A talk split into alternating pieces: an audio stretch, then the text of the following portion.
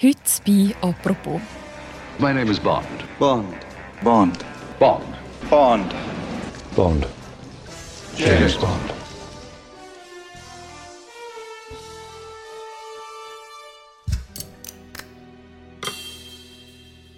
Ein neuer Bond läuft im Kino und wir fragen uns heute bei «Apropos», ist das jetzt das Ende? Nicht nur von Daniel Craig, vom Darsteller, sondern auch von der Film- und Kultfigur Bond.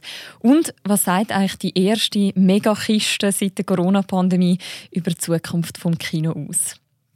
Mein Name ist Mirja Gabatuller und über diese Frage rede ich heute mit Matthias Lerf. Er ist Filmredakteur bei der Sonntagszeitung. Hallo Matthias. Hallo Mirja. Matthias, ich muss gerade als erstes sagen, ich habe den neuen James Bond noch nicht gesehen. Die aufmerksame Apropos-Hörerinnen und Hörer haben es mitbekommen, dass ich eine Weile in der Ferien war. Das ist jetzt aber gar nicht so schlecht für unsere Sendung, weil so spoilern wir nämlich auch nicht. Also bitte aufpassen.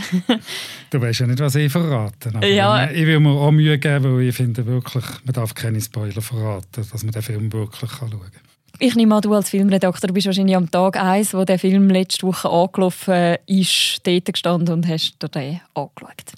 Ja, eigentlich bin ich schon am Tag minus zwei auf der Matte gestanden. der Film ist nämlich der Presse gleichzeitig gezeigt worden wie die Weltpremiere zu London.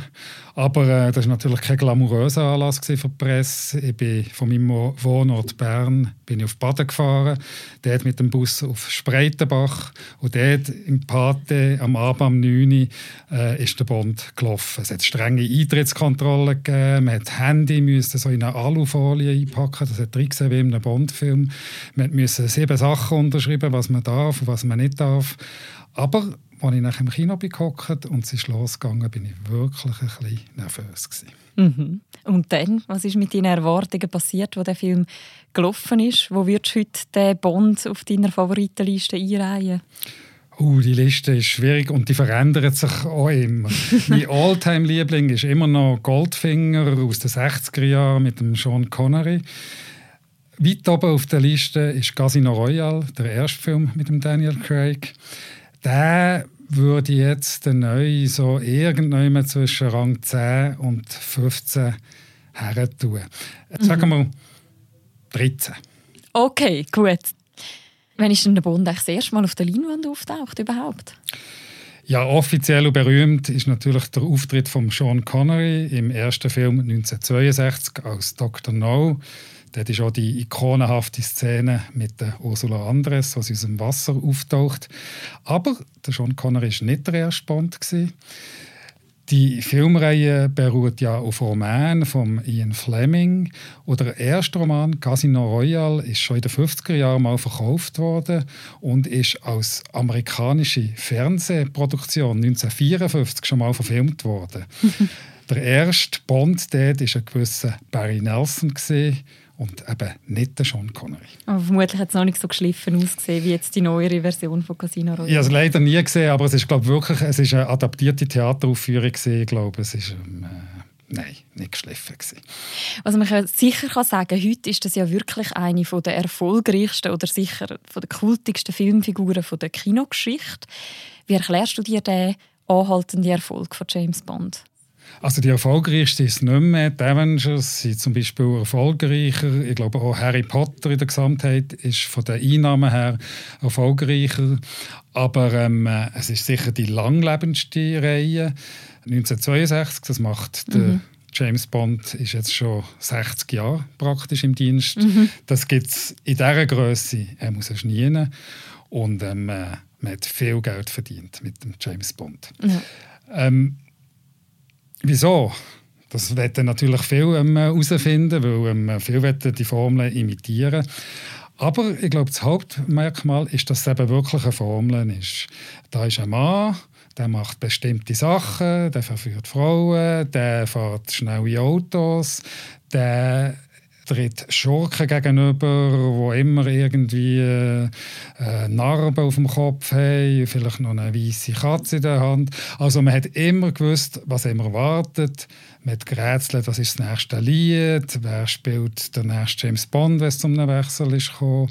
Es hat einfach Sachen, wo man sich daran kann klammern und die sich aufbauen und weiter aufbauen und offenbar hat man dort den Nerv von Zeit getroffen und, was ganz wichtig ist, hat die Reihe auch immer der Zeit nach können weiterentwickeln und hat auch dort immer den richtigen Nerv getroffen. Mhm.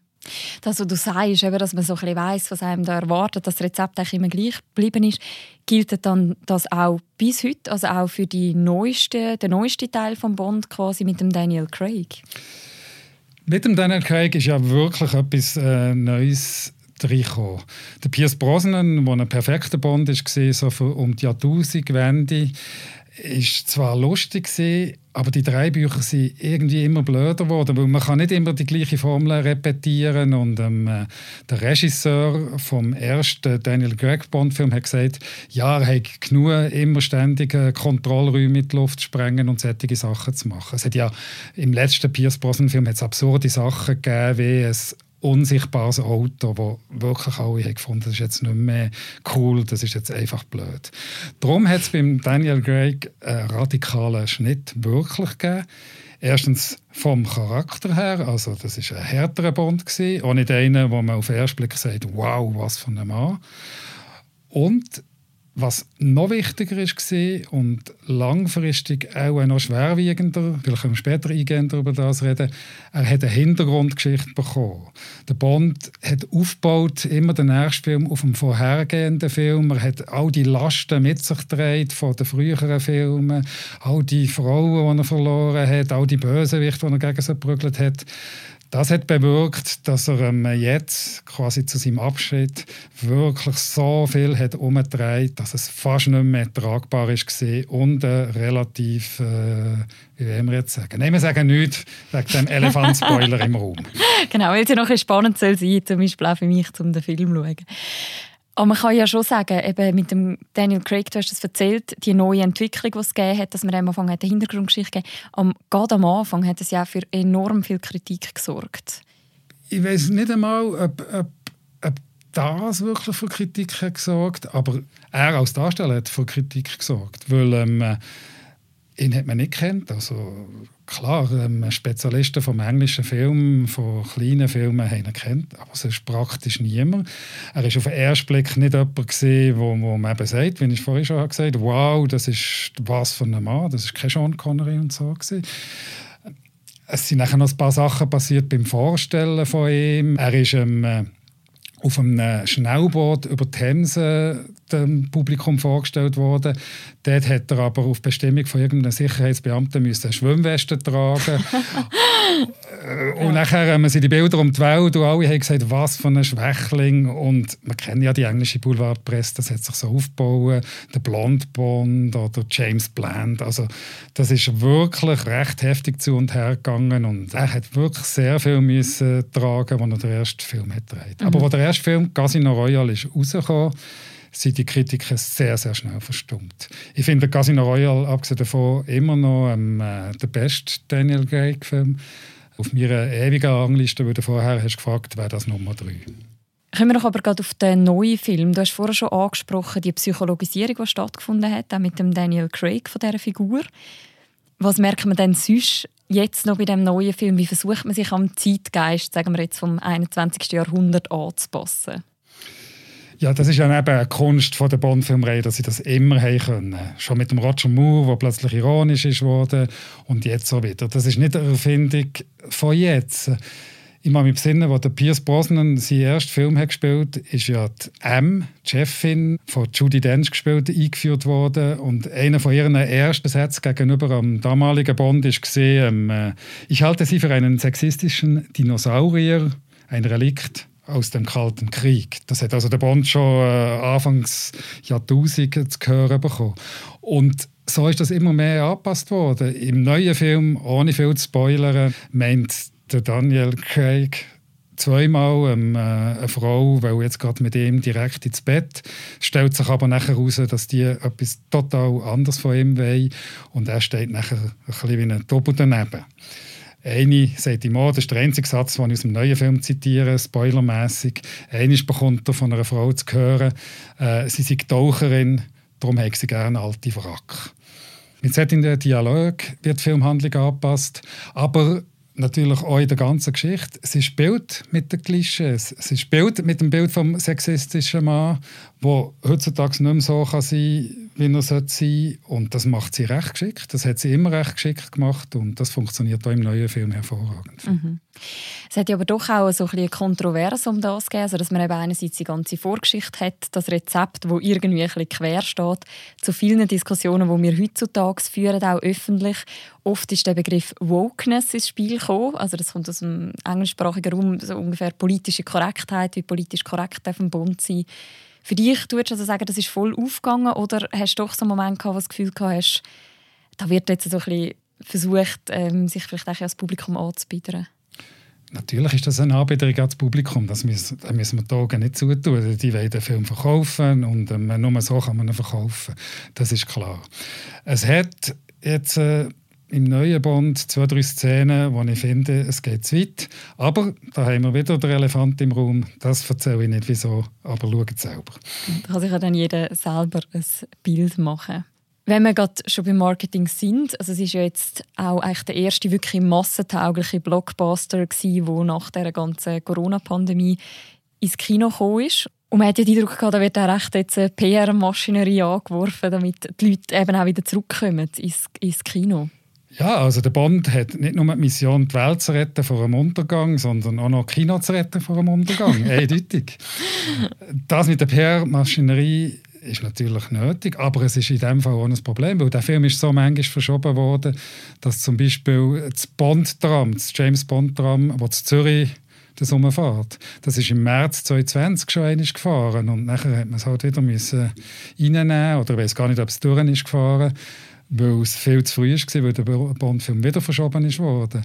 Oder der Song von Billie Eilish, das ist ja immer, ein, also Bond-Perle funktioniert ja immer gleich. Es kommt zuerst kommt der Trailer und dann kommt mal kommen die Leute raus, die spielen und dann kommt mal der Song. Und hier hat das plötzlich nicht mehr gestimmt, weil es ist ein Jahr vergangen und man hat die PR-Maschine wieder anstoßen das hat man müssen. Es ist der erste grosse Film, der äh, in Kino kommt und man hat wirklich testen, funktioniert das noch? Kommen die Leute weg vom Coach vom Netflix schauen und gehen wieder ins Kino oder gehen sie nicht? Mhm. Und hat es funktioniert? Weiß man da schon etwas? Ja, also die ersten Zahlen sind hervorragend. In der Schweiz ist nicht der beste Bond-Start vor Geschichte gewesen, aber der drittbeste. Die Leute sind ins Kino wie noch nie dieses Jahr, wie noch nie in den letzten zwei Jahren. Gut, das ist nicht so ein Wunder, aber die Zahlen sind gut. In England, quasi im Mutterland, ist sogar der beste Start von der ganzen Geschichte von James Bond. Besser als Skyfall, besser als Spectre, die zwei letzten Bond-Filme. Also man merkt die Tendenz, die Leute wollen ins Kino und sie wollen den Film unbedingt schauen. Jetzt, äh, also Unterm Strich Zahlen sind hervorragend nach dem ersten Wochenende, nach der ersten Woche. Man muss dort auch ein bisschen relativieren, weil die Geschichte vom, von Vermarktung und vom Film schauen ist auch immer schneller. Also der Film wird man kann ja mal schauen, in Zürich spielt der Film, ich weiß nicht, auf mehr als der Hälfte von allen Kinoleinwänden. In anderen Ländern ist das genau gleich. Also die Leute gehen schneller in Kino, schauen schneller. Es könnte dann auch wieder runterkommen. Man kann noch nicht sagen, wie es der am Handy wird sein. Aber etwas ist dem Film sicher gelungen. Er hat das Interesse am Kino wieder geweckt. Und man darf nicht vergessen, in zwei ganz wichtigen Märkten, in den USA und China, ist er noch überhaupt nicht gestartet. Da startet mhm. er erst im, äh, in Amerika jetzt äh, und China Ende Oktober. Mhm. Es sieht also gut aus. Mhm. Also ist wahrscheinlich auch ein bisschen Aufatmen für die Branche. Das ist eindeutiges Aufatmen für die Branche. Wenn man jetzt merkt, mit dem James Bond funktioniert, dann werden die anderen Blockbuster auch kommen. Und das wird sicher im Kino gut tun. Ich will hier nicht den Eindruck machen, es soll nur Blockbuster spielen im Kino, aber es braucht es eben auch und die haben in letzten Jahren gefällt. Mhm.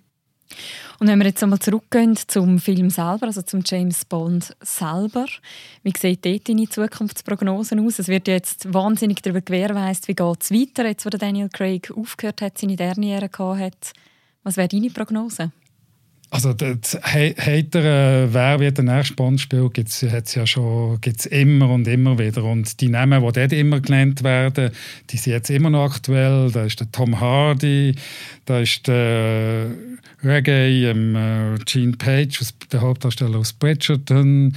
Da ist der Idris Elba, der vielleicht langsam schon ein bisschen zu alt ist. Ich habe ja ein Interview geführt mit der Bond-Produzentin Barbara Broccoli. Sie sagt, sie denkt jetzt überhaupt noch nicht daran, wie es weitergeht. Jetzt müssen sie den Bond bringen, 2022 schauen sie das an. Das stimmt sicher so nicht ganz, aber es ist klar. Es wird einen nächsten James Bond-Film geben. Das sieht man sogar, wenn man lang genug im Abspann hockt, kommt dort, das gehört ja zu der Bond-Tradition, am Schluss vom Abspann kommt immer James Bond will return. Also das steht auch hier, der James Bond kommt zurück. Es wird keine Frau sein, es wird keine Jane Bond sein, hat Barbara Broccoli, Produzentin, immer wieder gesagt. Es wird ein Mann sein, egal ob gelb, braun, schwarz, weiß, hat sie auch gesagt, das ist auch ein Zitat von ihr. Aber ich kann mir auch vorstellen, dass sie plötzlich irgendjemanden aus dem Ärmel zieht, den wir hier nicht kennen und werden staunen und werden komische Yoga machen und hoffentlich uns dann von Qualität auf der Leinwand können überzeugen können. Wenn es so gut kommt wie beim Daniel Craig, dann gut. und vielleicht analysieren wir es dann in ein paar Jahren wieder im Apropos. Sehr gerne. Danke vielmals für das Gespräch, Matthias.